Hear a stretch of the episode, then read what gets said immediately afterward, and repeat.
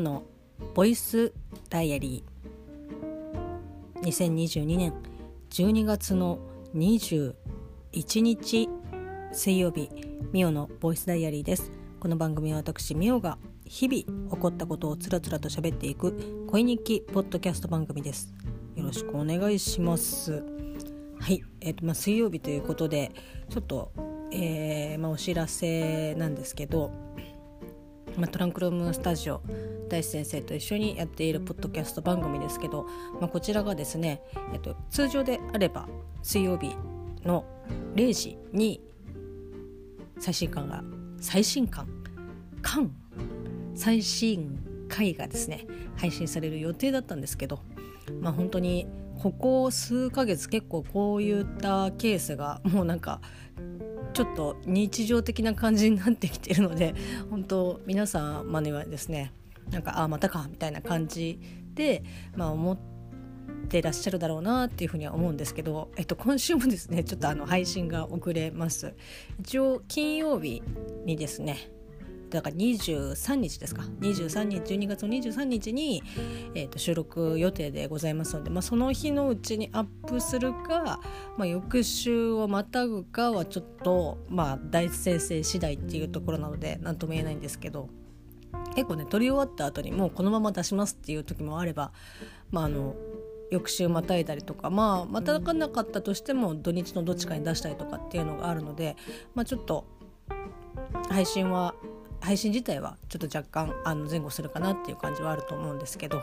是非あのいつもね聞いてくださっている、えっと、方はしばしお持ちいただければなというふうなことでございます。はい。まあ、そしてですねあともう一つ。これはちょっと本当に申し訳なかったなっていう感じなんですけど12月のえー、っとえー、と20日分じゃないな。19日分ですか。昨日喋ってないので、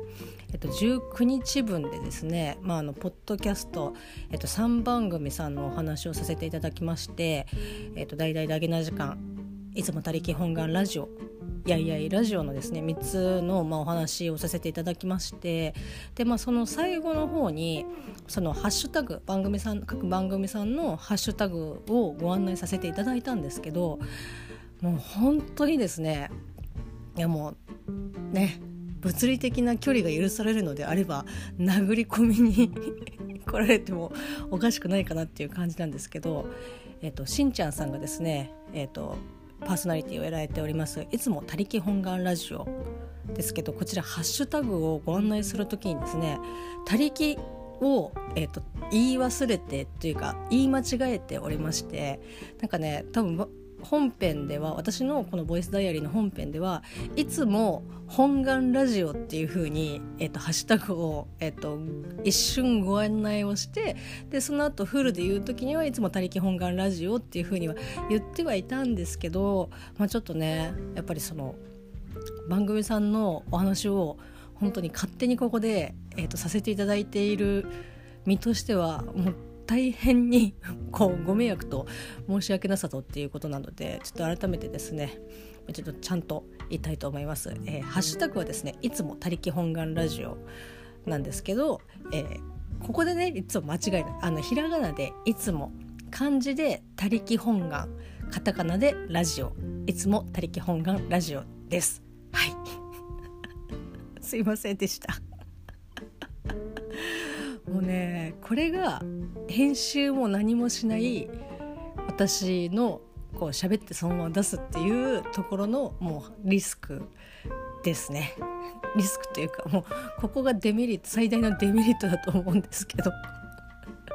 アップして聞き直した後にああって思ってもうちょっと編集ができない状態でしたのでちょっとここでね、えーと、訂正とお詫びをさせていただければと思います、えー、まあ、しんちゃんさんもしこれを聞いていたら本当にすいませんでした。そしてまあこうねまだ聞いてないよという方とか、まあ、もしいらっしゃいましたらぜひぜひ、えーと、いつも他力本願ラジオで検索をしていただければバチッとヒットいたしますのでポッドキャスト番組いつも他力本願ラジオよろしくお願いいたします。はいまあ、そしてですね、まあ、一応ちょっとあのご案内と,、えーと、お詫びと訂正をですね、えーと、させていただきました。えーと、そしてはね、えー、と12月21日の今日の一日を振り返っていきたいと思うんですけど今日はですね休みでした 休みでしたっていう風に言うとちょっとなんかどういうことっていう感じなんですけどやっとですね夏季休業の残り半日分を、えっと、本日、えっと、消化することができました。これでねギリギリ今年まあもう最悪間に合わなければもう一応消化したっていうことで、まあ、処理をねしていただけるとは思うんですけど一応さ休みたいじゃん。ということで、まあ、夏季休業がやっとあの消化できたということででもう半日は、えっと、有給も溜まっておりましたので。まあ、溜まっていたというかちゃんと私はそういうところね本当にしっかりしないんですけどあの計算をしていないのであと何日残ってるかとかっていうのはえっ、ー、と見ないとわからないんですけどただ見なくても絶対にあるっていうぐらいあの本当に有給を使っていないのでえと今日有給有給の、えーと、半日と夏季休業の、えーと、半日で、まあ、計、えーとまあ、1日分ということで、えー、と1日お休みだったんですけどそうなんですよ。あの今日まああのこれでここでね喋るっていうことを言っていないでこう喋り出してしまっているので、えー、一応お名前を伏せさせていただくんですけど、えーと、ポッドキャスト番組をですねやられている、えーと、パーソナリティの方とですねランチをさせていただきまして、えーまあ、都内のあの、まあ、品川ですけどあの品川でご飯を一緒に食べたんですけどもうね本当になんかすごいそのお会いして、えー、とお話しさせていただいている時間は、まあ、すごい楽しかったんですごい楽しくしゃべってらせていただきましたし、まあ、すごい本当にね楽しかったんですけど、まあ、初めてお直接あのお会いすることもできたのでああいやあ本物やって思いながらあのお話しさせていただいてたんですけどあのですねまああの遠方から、えーと来られ東京の方にいらっしゃってで、まあ、お時間があるということで、まあ、お声がけいただいてあじゃあご飯一緒にっていうことになったんですけどその一応ねあの私は東京に在住している身としてはあじゃあここでみたいなここでお昼食べましょうとかあじゃあちょっとお茶とかはここでみたいな感じで本来であればこちらがねホストとして、えっと、スマートにご案内をしなければいけないところですね。もう本当にもうグダグダになってしまって。まあ、お店おご飯食べたところは一応、まあ、予約はしなかったんですけど、まあ、平日っていうのも多分あったんでしょうあの、まあ、行ってね本当にすぐ座れる感じでそこは良かったんですけど、まあ、その後にちょっと時間がもう少しあったのでじゃあお茶しながらっていうことで、まあ、品川の駅構内で、まあ、あるだろうと思って品川ですからね。えっと まあ、品川ですからねって言っても他のね、えーと、他府県の方からしたらうんっていう感じなのもうまあ、えっと、品川って結局、まあ、東京駅もそうですけどその新幹線が、えーと、ある駅になりますしかなりそのなんだろうな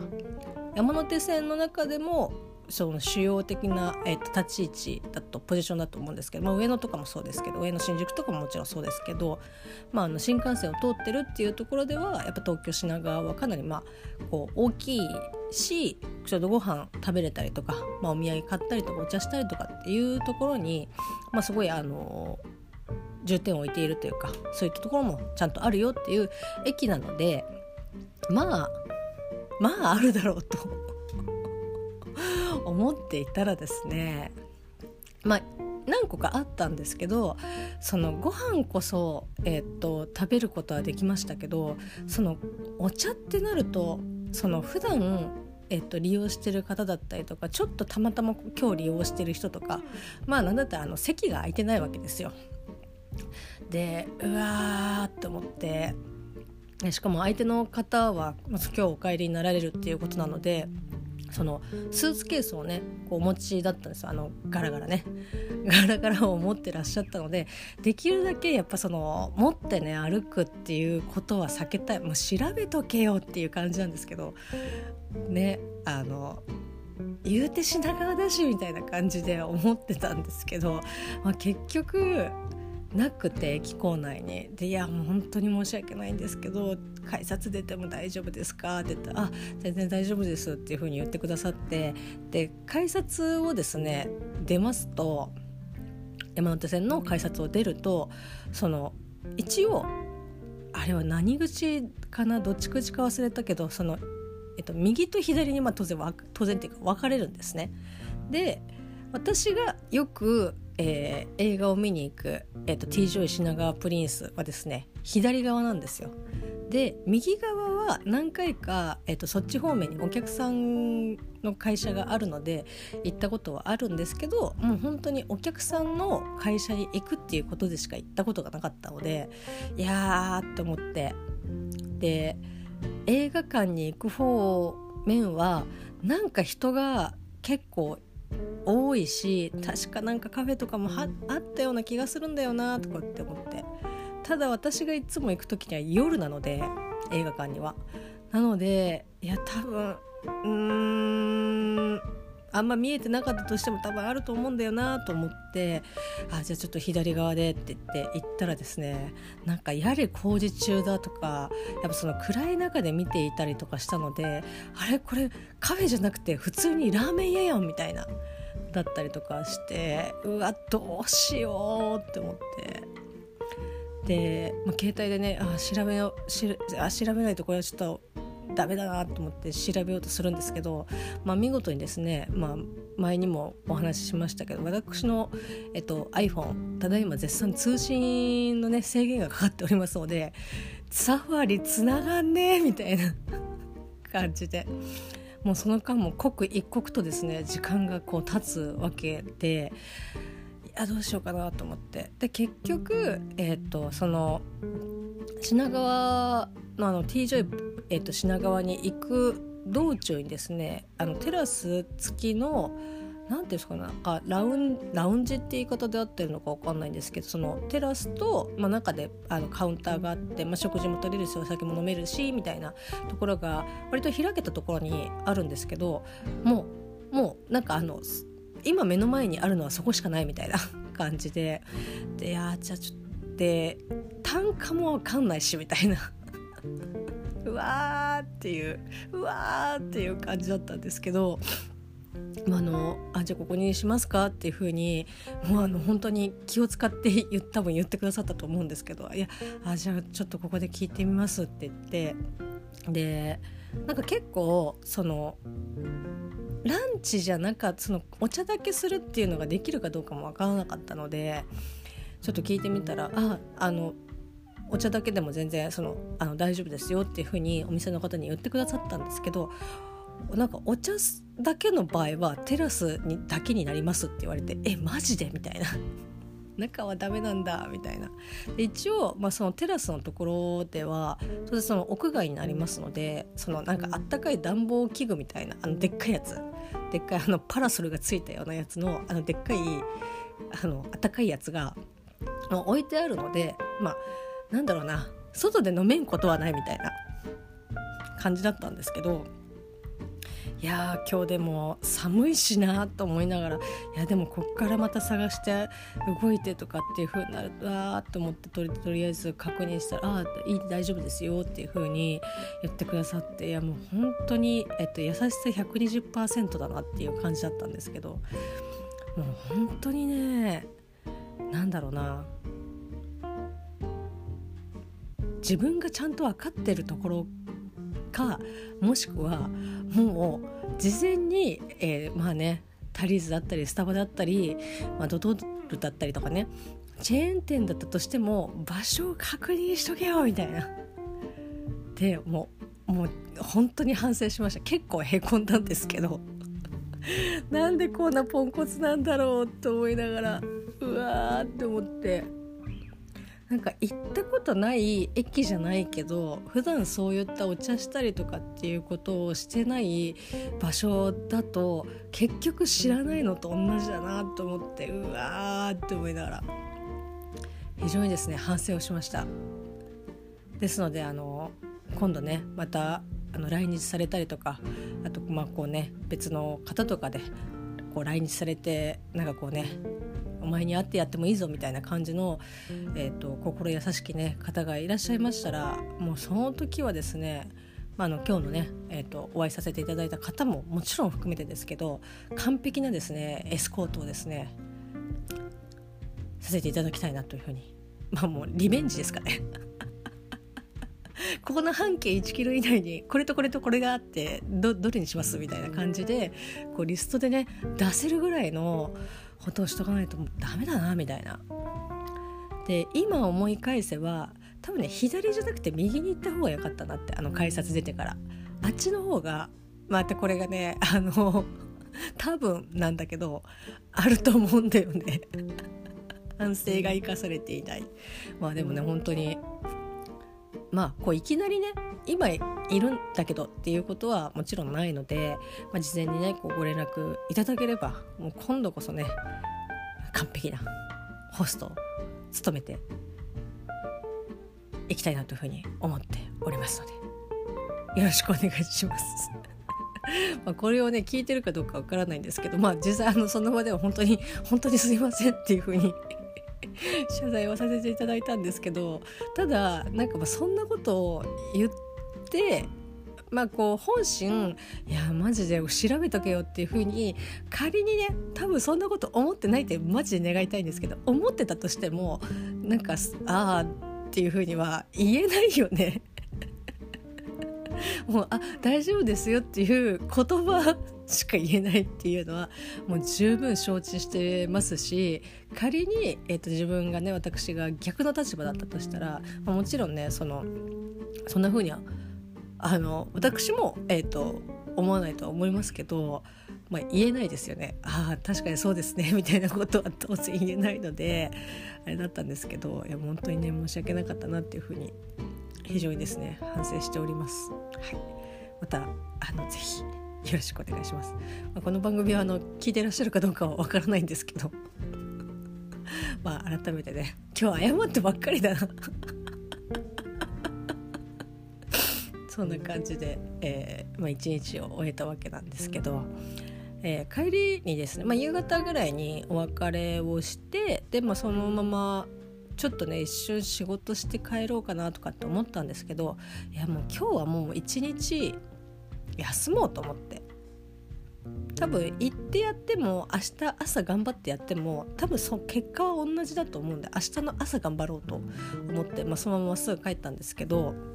ちょっとですね池袋の三省堂で本屋さんに、えー、と寄りました。まあ、あのなんで寄ったかというとですね、えー、と先日第4巻が発売されました「煙と蜜」のですね単行本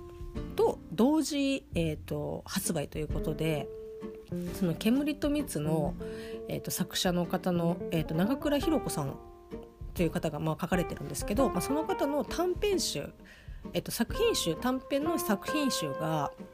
えー、同時発売されておりまして私がですね「えーと、煙と蜜」の第4巻を買ったお店ではこの短編集は あの売ってなかったんですよ。で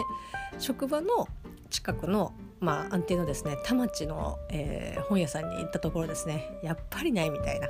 煙と蜜はかろうじてあるけどやっぱりないみたいな感じでだったので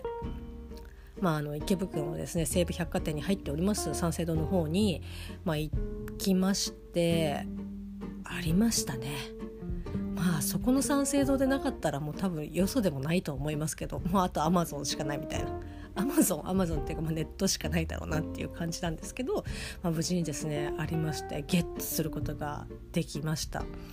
なんだったらあの特典のこうステッカーというかねポストカードみたいなものもいただけて「いやありがとうございます」みたいな。あの非常にですね良かったですね。よいしょ。で一応なんだろうな。この、えーと、作品集、えー、タイトルが「えーと、一の倉」というですねタイトルなんですけどこう煙と蜜の、えー、読み切りが、えー、と2本、まあ、他もそうなんですけど収録されておりましてなんかね太古昔にまあこれはね本当に違法ですよ違法ですけど、まあ、その読み切りを、えー、と画像というかね撮ってアップをされている方が太古昔にいらっしゃいましてでなんかねいろいろな経緯でなんかそこになんかたどり着いたんですよね。多分他の全然知らない方のブログかなんかだと思うんですけどま、おそらくその雑誌に掲載されてる時にいくつかこう撮ったやつがこう掲載されてもちろんなんかその全部とかではなかったのであこういうのが昔あったんだなと思って多分ご本人がピクシブでとかっていうことじゃなかったと思うんですけどなんかその存在自体は知っていて何ページか見たことがあるみたいな。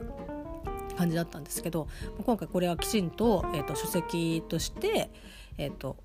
発売がされ掲載がされて発売したっていうことでやっと読めるぞと。でもちろんですね、まあ、こちら、えーと、説明文にも書いてはあるんですけど今連載をしている「煙と蜜」とはまたあの、まあ、別の話というか出てきている、えーと、主人公たちは同じなんですけどおそらくちょっと若干設定が違ったりとか、まあ、設定が違うというよりも性格がちょっと違う。もう文治様が割とこうちょっとなんだろうなぶっきらぼうっていうか荒いみたいな今連載している「煙と蜜」は結構紳士度120%みたいな感じ。ちょっとイギリス風というかもうあの女性に対してはすごく紳士的。もちろん全体的な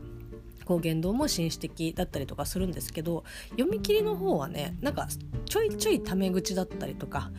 なんかこう武骨な感じがしたりとかするんですけどまあそれもそれでねまたねいいわ。でヒロインの姫子ちゃんも当然出てくるんですけどまあ相変わらず可愛らしいですね。まあ、この、えー、読み切り2本が、まあ、おそらくブラブラッシュアップされて今の掲載連載している「煙と蜜に」まあ、あののベースになっているわけなんですけどいや非常にですねきちんとしたあの合法で 読むことができてマジで良かったなっていう感じです。まあ、それ以外もですねえーと、直近で言うと本当に2019年の読み切りだったりとかあとは、えーと、デビューの時に、えー、掲載された、えー、短編集だったりとかっていう、まあ、基本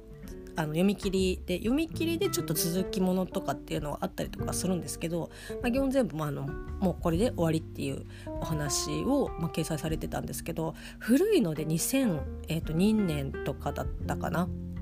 なんですよ。いや結構絵変わってるなっていう感じで私でも下手したら本当に、えー、初期中期ぐらいの時にこの長倉さんに、えっと、お会い長倉さんにお会いっていうか長倉さんの作品にお会いしててもしてたとしても多分ちょっと読まなかったかなっていう感じですね。あとやっぱそのその時代の流行りの絵みたいなものってやっぱりあって特にまああんまりその少年青年漫画とかをすごい読んできてるわけではないのでまあこうどうなのかわからないんですけどことなんかねえー、っとこういったえー、ななんて言ったら少女漫画っていうか少女漫画よりももうちょっと上の、えっと、年齢の、まあ、お姉様方が読むタイプの,、えー、あの漫画とかっていうのは結構流行りがありますね。割とその口がでかかったりとか口の幅がでかかったりとか目が垂れてたりとかまああの結構ねこれだけ言うとなんかあ西遊記っぽいみたいな感じはありますけどまあ結構西あなんか西遊記の絵に絵っぽいなっていうのとかはまあ、ちょいちょいありましたね。なんかまあなんか割と時代なのかなって。まあもちろんそのね同じように描くとかっていう、えーと、ことは当然されてどのね漫画家さんもされてはいないと思いますしなんかこう絵描いてる方とかってそういうことを意識してやってるわけではないんですけどやっぱりねかっこよかったりとか綺麗だったりとか見えるまあ、実際綺麗だったりとかするんですけど見えるその絵とかってあなんか本当に時代その当時はこの絵がすごくハマってたよねっていうので。でなんかそれがだんだん変化していって例えばもうシュッとした男性からだんだんこうごつめの男性がこう流行ってきて、まあ、そこからまたもうちょっと細くしてえっ、となんだな、まあ、細細マッチョみたいなのがいいみたいな。その中性的なところからかなり男性的なところに行ったりとかっていうのかなりね流行りがあると思うんですけどこうやって短編集とか見てるとあなんか今の絵に近いなとかあなんか今の絵とだいぶ違うなとかって、まあ、あったりとかするので本当にねなんか面白く見てたんですけど、うん、なんだろうな。煙と蜜、えっと、連載している、えっと、単行本に出会えて私は本当に良かったなって。ちょっとタイミングが違ってたら、うん、手出さなかったかもなーっていうのはちょっと思いましたね。ただでもあのどのお話自体は非常になんかやっぱり、まあ、読み切りなので多少短かったりとかするんですけど、まあ、あのどのお話もですね面白く、えーと、読むことができました。はい。まあ、あのもちろん煙と蜜を知って、まあ、読んでらっしゃる方だったら、まあ、面白くね、えっと、見ることもできると思いますし、まあ、さっきにも申し上げた通りあり基本読み切りですので全然ねあの知らなくても、まあ、私も初めましての作品がほとんどなのであの初めての方でもね読んでまあうん。